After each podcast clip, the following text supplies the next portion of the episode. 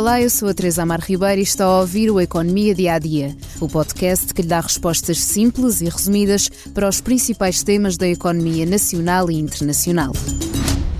A rápida corrida aos certificados de aforro fez com que o governo mudasse as regras do jogo, até porque representou uma saída de quase 8 mil milhões de euros de depósitos da banca. Por isso, esta semana, o secretário de Estado das Finanças, João Nuno Mendes, foi ao Parlamento justificar essas alterações. Portanto, o Ministério das Finanças comunicou a suspensão da comercialização dos certificados de aforro que pertenciam à série E e estavam no seu máximo de taxa bruta inicial, ou seja, 3,5%. Foi substituída pela nova série, a série F, onde os aforradores são remunerados no máximo de 2,5% a quando da subscrição, e os prémios de permanência também são mais baixos.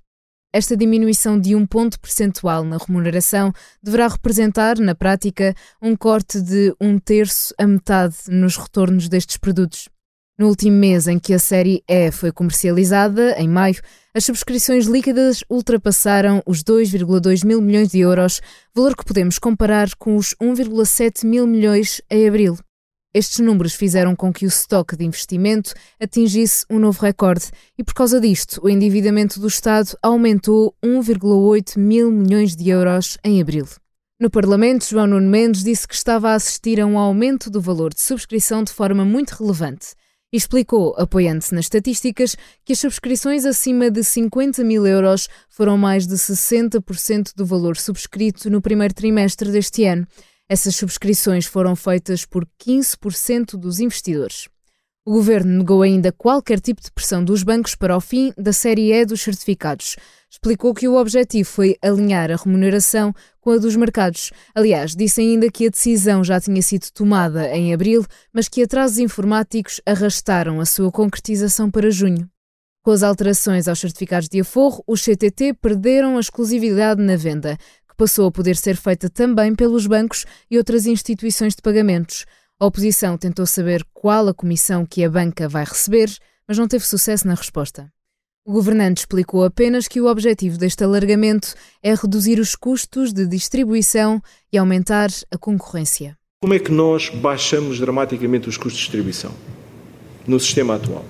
Essas pessoas subscreverem através do Fornet. Nós, através do Fornet, não uh, pagamos comissões. Mas o problema é que do cômputo das subscrições totais, só 20% é que são através do Fornet. Essa abertura não teve nenhuma lógica de pensar na instituição A ou B ou C. Colocaram-se um padrão de instituições que são normalmente as instituições que são mais capacitadas para fazer essa distribuição. Portanto, a percepção do IGCP é de facto que os bancos nunca quiseram fazer a distribuição de certificados de aforro. João Nuno Mendes disse ainda que a série E dos certificados foi subscrita por 600 mil aforradores. Projeto tudo no Economia Dia a Dia, mas antes da despedida convido a ouvir o podcast Expresso da Manhã, onde o jornalista David Diniz fala das ondas de calor. Em apenas um mês, no ano passado, três ondas de calor sucessivas tiraram prematuramente a vida a pelo menos 2.401 pessoas. Este calor mata. E o que vem a seguir, aguentamos?